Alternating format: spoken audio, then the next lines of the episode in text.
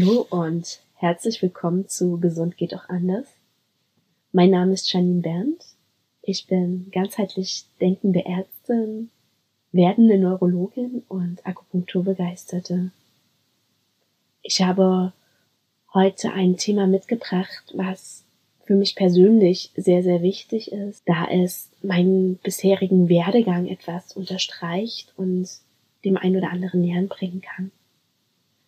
Und zwar möchte ich dir einmal heute einen Einblick geben, warum ich sowohl Schulmedizinerin bin als auch Alternativmedizinerin.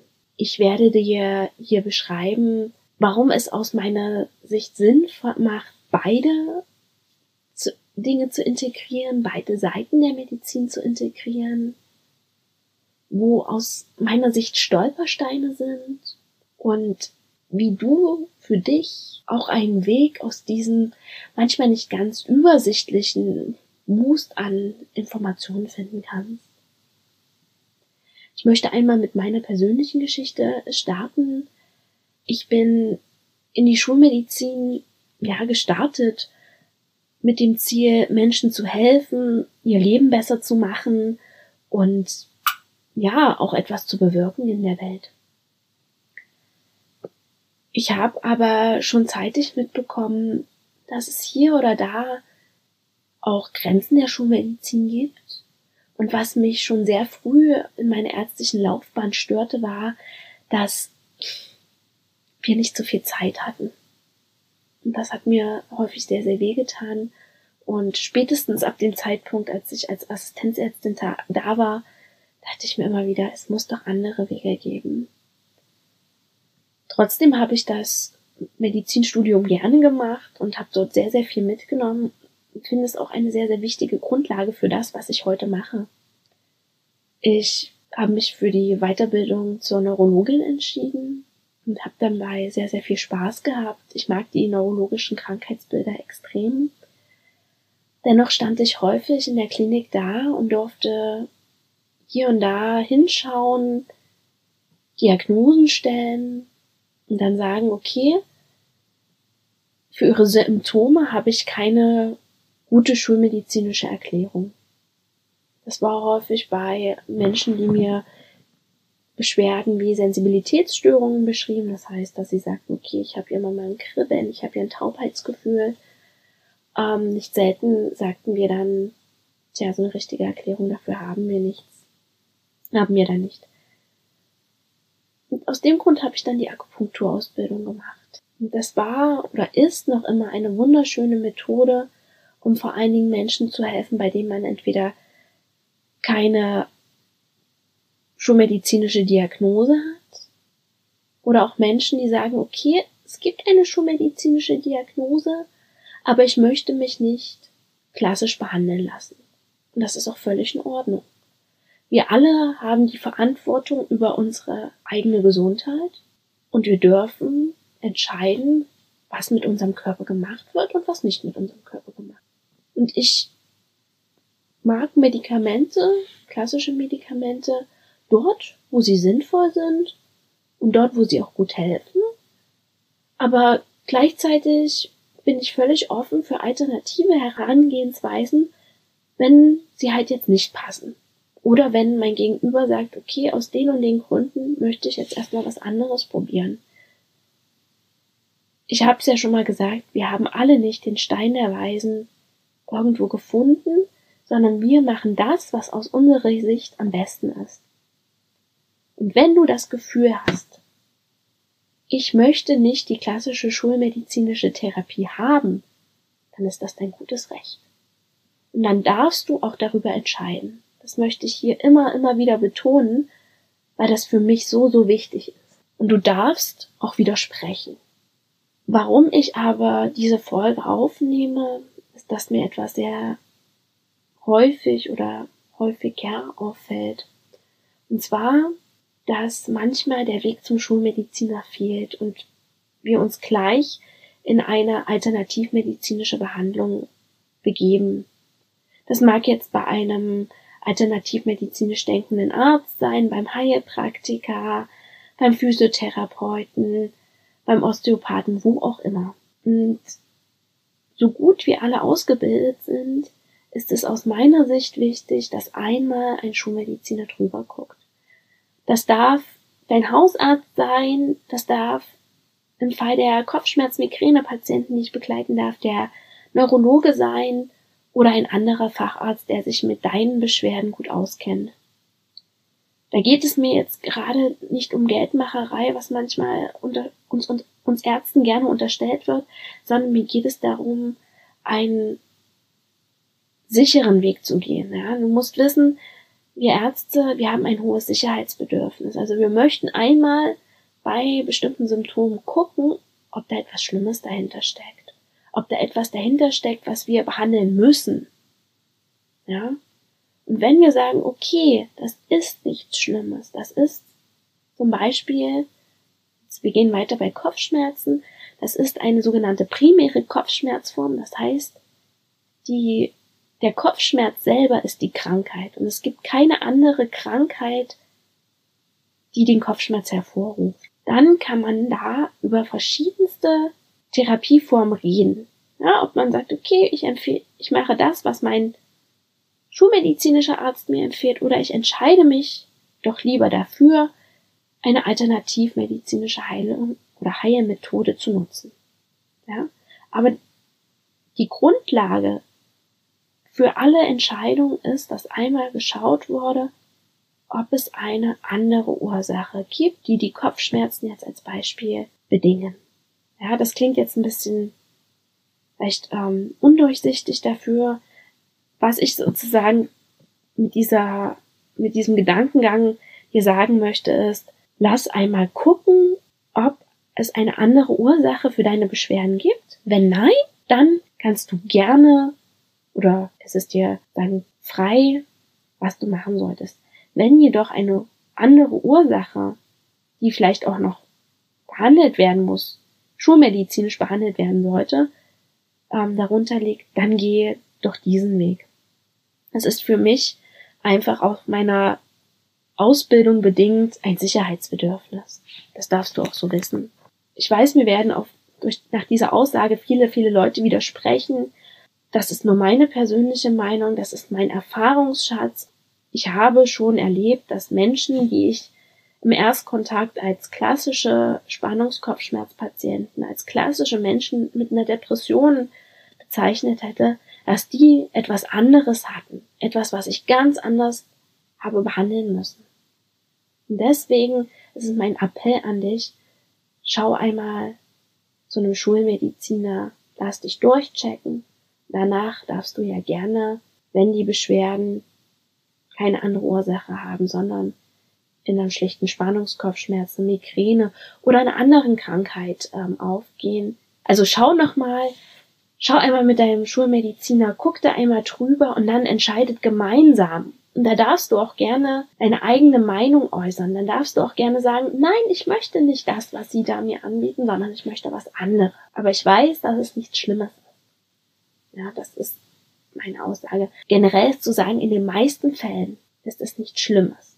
Ja, wir suchen nur immer mal nach diesen ja, Ausnahmen. Das ist bei uns Schulmedizinern fest verankert, weil wir das in unserer Ausbildung richtig reingehämmert bekommen. Und das trage ich auch immer in mir und habe dieses Sicherheitsbedürfnis, was ich auch gerne an meine Patienten und auch meine Klienten weitergebe. Ich schaue gerne zum Beispiel bei Kopfschmerzpatienten einmal in der Bildgebung nach, im MRT, im CT und gegebenenfalls auch tiefer, um einmal eine genaue Aussage zu haben, was es ist. Als nächsten Schritt ist es dann der Übergang in deiner freien Entscheidung, was mache ich? Mache ich das, was mir zum Beispiel ein Schulmediziner empfiehlt, oder mache ich das, was alternativmedizinisch auf mir, auf mich wartet? Da kann es sein, dass vielleicht auch dein Schulmediziner, heißt dein Hausarzt oder dein äh, Neurologe dir nur beschränkt Empfehlungen geben kann.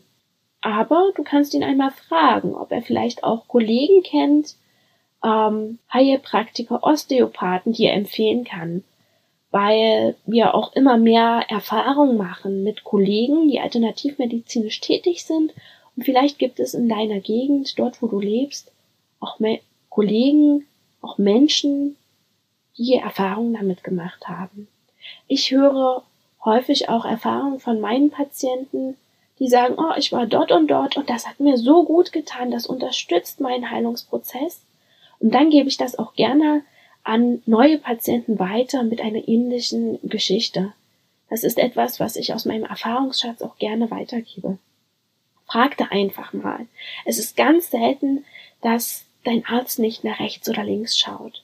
Das ist jedenfalls meine persönliche Erfahrung aus dem Kontakt auch mit meinen Kollegen.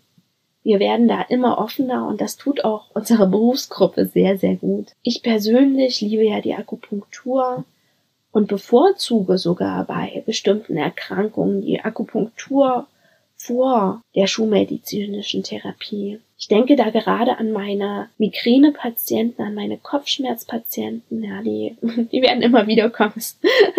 Du es nicht mehr hören kannst, dann schreib mir gerne. und hau mir mit der Pfanne über den Kopf und sag, Shani, nimm bitte endlich mal andere Patienten. Heute darfst du sie dir nochmal anhören. Bei Migräne zum Beispiel gibt es die Möglichkeit von einer sogenannten Prophylaxe. Da geht es um Menschen, die häufig Migräne haben, dass die ein Medikament kriegen, um Kopfschmerzen vorzubeugen, damit es nicht mehr so viele Kopfschmerztage im Monat sind. Und da gibt es einige alte Medikamente, die gut erprobt sind, die häufig verträglich sind, aber auch bei dem einen oder anderen Nebenwirkungen haben. Und in der Zwischenzeit gibt es sehr gute neue Medikamente, das sind sogenannte Antikörper, die CGRP-Antikörper, die haben vielen Menschen geholfen und werden jetzt angewandt.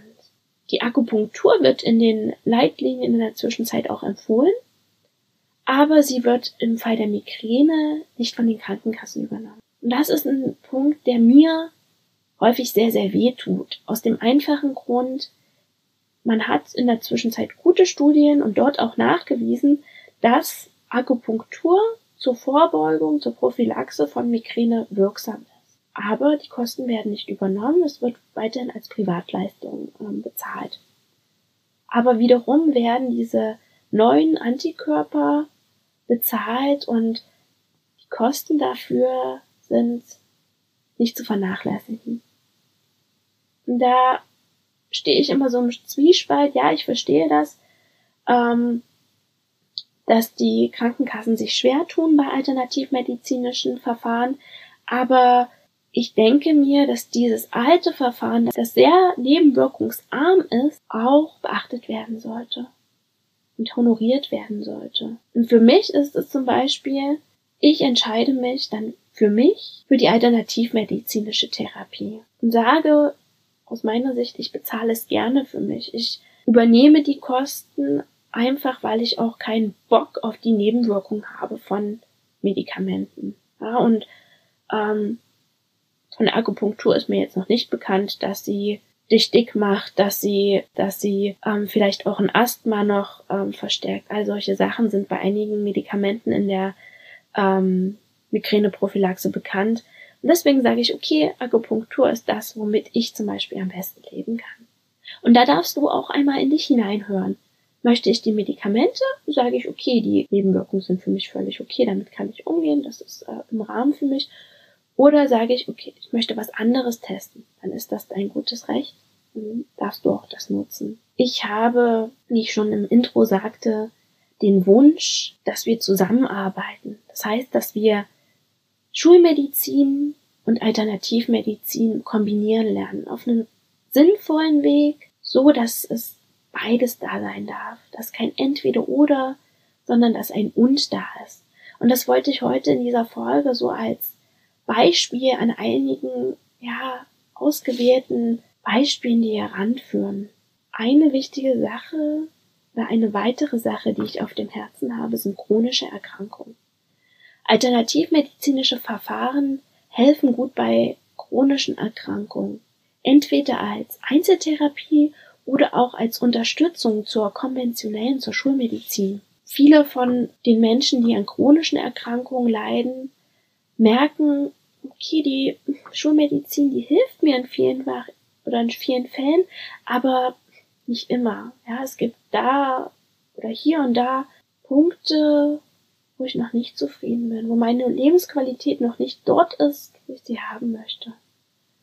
Und da darfst du gerne die Augen aufmachen und dir alternativmedizinische Unterstützung holen. Ich spreche bewusst so allgemein. Ich werde noch Folgen zu den einzelnen Krankheiten aufnehmen, die mir jetzt in den Sinn kommen, die ich auch immer wieder begleiten darf, bei dem ich weiß, welche alternativmedizinische Unterstützung super, super gut zur Schulmedizin ist. Heute darf es einmal ein kurzer Überblick sein über die verschiedenen Varianten, über das, was Schulmedizin und Alternativmedizin verwebt. Für mich ist es so ein Herzensanliegen zu wissen, es geht beides, es darf beides da sein. Und wenn du dich an der einen oder anderen Stelle nicht verstanden hast oder verstanden fühlst, dann frage nach. Dann schau einmal, was ist für dich sinnvoll, was passt nicht für dich. Es gibt auch Erkrankungen, in denen die Schulmedizin aus meiner Sicht die erste Geige spielt. Vor allen Dingen die akut erste Geige, sowohl in der Diagnostik als auch in der Therapie. Ich habe ja schon im Intro einmal über die, den Herzinfarkt gesprochen. Heute möchte ich einmal über den Schlaganfall sprechen. Der Schlaganfall ist eine häufig Durchblutungsstörung der Hirngefäße und geht mit Symptomen wie einer Halbseitenlähmung, einem hängenden Mundwinkel oder auch Sprechsprachstörungen einher. Das ist nur eine Auswahl der Symptome. Und aus meiner Sicht ist der erste Schritt eine Vorstellung in einer neurologischen Klinik, eine Behandlung mit schulmedizinischen Maßnahmen. Aber anschließend an die folgende Behandlung oder mit der folgenden Behandlung einhergehen, kann zum Beispiel auch Akupunktur erfolgen. Es gibt da in der Zwischenzeit sogar einige Studien, die in der Rehabilitationsphase nach einem Schlaganfall Akupunktur angewendet haben. Und da wurde festgestellt, dass Akupunktur sehr, sehr gut wirkt. Vor allen Dingen bei Halbseitenlähmungen, dass da dieser Arm oder das Bein, das da gelähmt ist, wieder stärker wird und wieder zu Kräften kommt. Und da ist aus meiner Sicht das mir auch wieder das Verwobene. Ja? Du hast eine schulmedizinische Therapie, das, was schulmedizinisch empfohlen wird, und trotzdem mache ich was alternativmedizinisches. Und das zusammen ist ein wunderbares Paket, was bei verschiedenen Krankheiten gut funktionieren kann. Zum Beispiel auch bei Rückenschmerzen, bei chronischen Schmerzsyndromen, bei denen sich häufig auch der klassische schulmedizinische Weg etwas schwer anfühlt, vielleicht auch nicht immer zum Weg führt oder zum Ziel führt. Da dürfen wir die Augen aufmachen, da dürfen wir einander zuhören und gemeinsam Lösungen finden. Das ist für mich extrem wichtig. Ich weiß, diese Folge, die war jetzt nicht so super strukturiert. Es war jetzt einfach frei aus dem Herzen gesprochen, weil es für mich so wichtig ist. Und ich werde das immer wieder in diesem Podcast mit aufnehmen, immer wieder betonen, weil ich weiß, dass momentan noch viele Mauern gebaut werden. Und ich möchte mit diesem Podcast auch die Mauern einreißen zwischen den verschiedenen Disziplinen der Medizin. Aber aus meiner Sicht ist es scheißegal, welcher medizinischen Disziplin wir angehören. Das Wichtigste ist A, unser Patientenwohl, dass wir immer das tun oder immer mit dem Ziel arbeiten, den Menschen zu helfen. Das ist mir sowas von egal, welchen Namen diese Therapie trägt. Das zweite ist natürlich auch, dass wir Therapien anwenden, die eine Wirkung haben. Ob diese Wirkung sich immer in Studien nachvollziehen lässt, so wie wir sie jetzt klassisch kennen, das ist nicht immer leicht. Der, zu dem Grund, warum nicht alle medizinischen Therapiemöglichkeiten gut in Studien nachgewiesen werden können, da darf ich dir nochmal, glaube ich, eine extra Podcast-Folge und einen ganzen, ein ganzes Sammelsurium an Informationen erstellen. Das habe ich schon mal im Hinterkopf, das wird auch noch erfolgen, ja weil das für äh, viele Leute nicht ganz einfach nachvollziehbar ist, warum wir zum Beispiel Akupunktur nicht einfach in Studien nachweisen können. Nur das nicht ähm, so easy peasy ist, wie sich das auf den ersten Moment darstellt. Das erste ist das Patientenwohl. Zweite ist auch, dass ich als Arzt hinter dem stehe, was ich tue. Dass ich mich wohlfühle mit dem, was ich tue. Und ich habe mich manchmal gefühlt wie ein super ausgebildeter Vertreter der Pharmaindustrie. Und darauf habe ich keine Lust mehr. Weil ich weiß, dass die meisten Medikamente Schwächen haben. Und das sage ich meinen Patienten so ehrlich. Und ich möchte eine Variante haben oder eine Alternative haben. Ich möchte ehrlich sagen, okay, Sie können das Medikament nehmen oder Sie können Akupunktur ausprobieren. Beide können wirken, beide haben ihre Schwächen, beide haben ihre Stärken. Sie dürfen schauen, was für sie wirkt. Das ist das, was mir am Herzen liegt, das für mich Medizin ist. Dass die Medizin ist, die ich liebe und die ich auch so praktizieren möchte. Ich möchte, dass wir Medizin als Ganzes betrachten und immer das Ziel haben, Menschen zu helfen, Menschen zu unterstützen und dass sie das Wichtigste werden, egal welche Regeln im Außen aufgestellt werden. Diese Regeln sind wichtig in einer gewissen Art und Weise, aber sie dürfen nicht das Allumfassende bestimmen. Sie dürfen eine Richtlinie sein. So sehe ich zum Beispiel auch medizinische Leitlinien. Ja, ich hoffe, dass du aus dieser Folge etwas mitnehmen konntest. Sie ist etwas anders als die bisherigen Folgen geworden. Sie ist jetzt aus dem Herzen gesprochen. aus meiner manchmal unstrukturierten Denkweise bin ich mal wieder vom Hundertsten ins Tausendste gekommen. Ich hoffe, du konntest etwas mitnehmen. Ich hoffe, wir dürfen zusammen den Weg gehen. Die ganzheitliche Medizin, die alternative Medizin, je nachdem, wie du sie nennen möchtest, ins Leben zu bringen, in den Alltag zu bringen, ins Verständnis zu bringen. Und dann weiß ich, dass so, so viel erreicht werden kann. Ich wünsche dir alles Gute, bleib gesund. Ich freue mich auf die nächste Folge. Wenn dir diese Folge gefallen hat, dann hinterlass mir gerne eine Rezension oder eine 5-Sterne-Bewertung bei Apple Podcast. Schreibe mir. Ich freue mich so riesig über einen Austausch. Bis zum nächsten Mal. Deine Janine.